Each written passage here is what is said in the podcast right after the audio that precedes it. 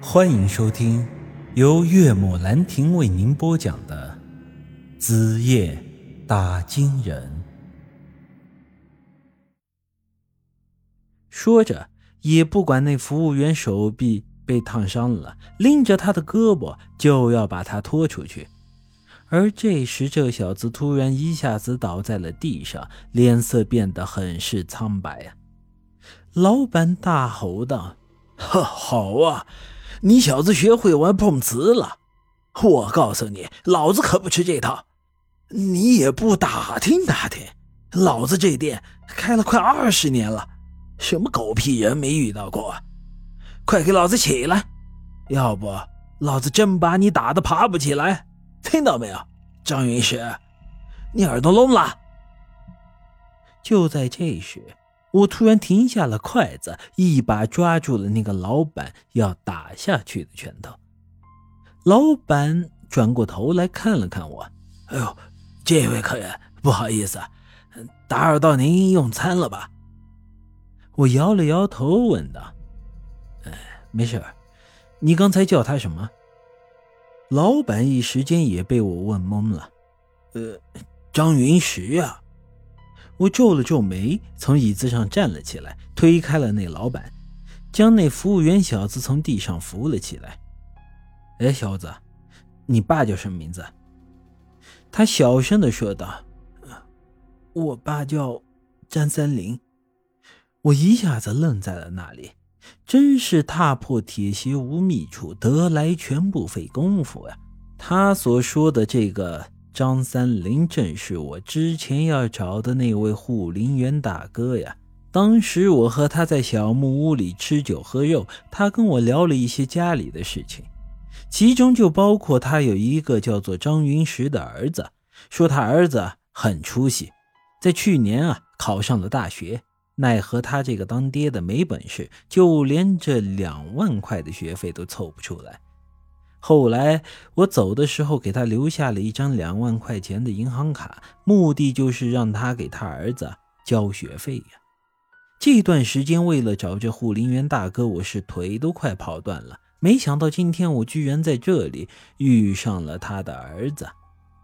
这饭店的老板是个聪明人。听我和张云石这么一对话，便知道了这小子和我的关系不一般呢，也不敢再为难他。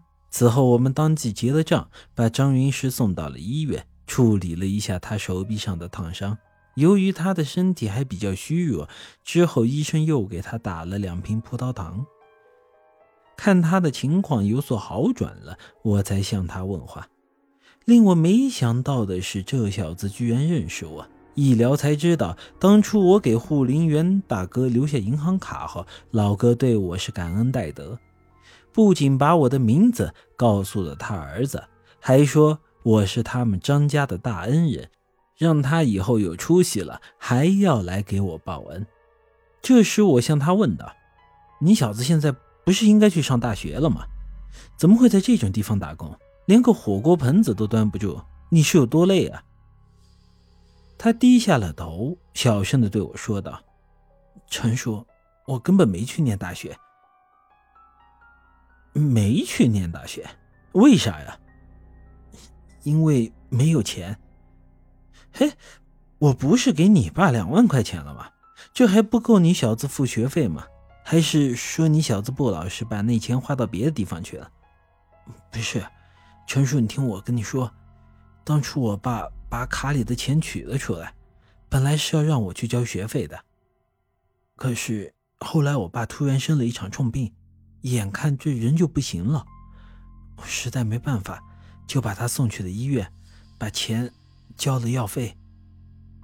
我一下子就愣住了。那你爸现在人呢？走了，这已经是两个月前的事情了。我在医院。花了好几万，不光把你的钱全部投了进去，但后来还欠了好几万的外债。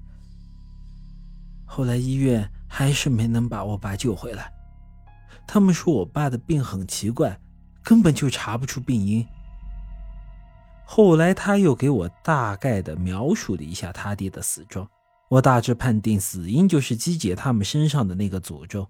果然啊，不管是什么人，只要进过这神仙洞，果然不管是什么人，只要进过神仙洞，就一定会染上那个诅咒啊。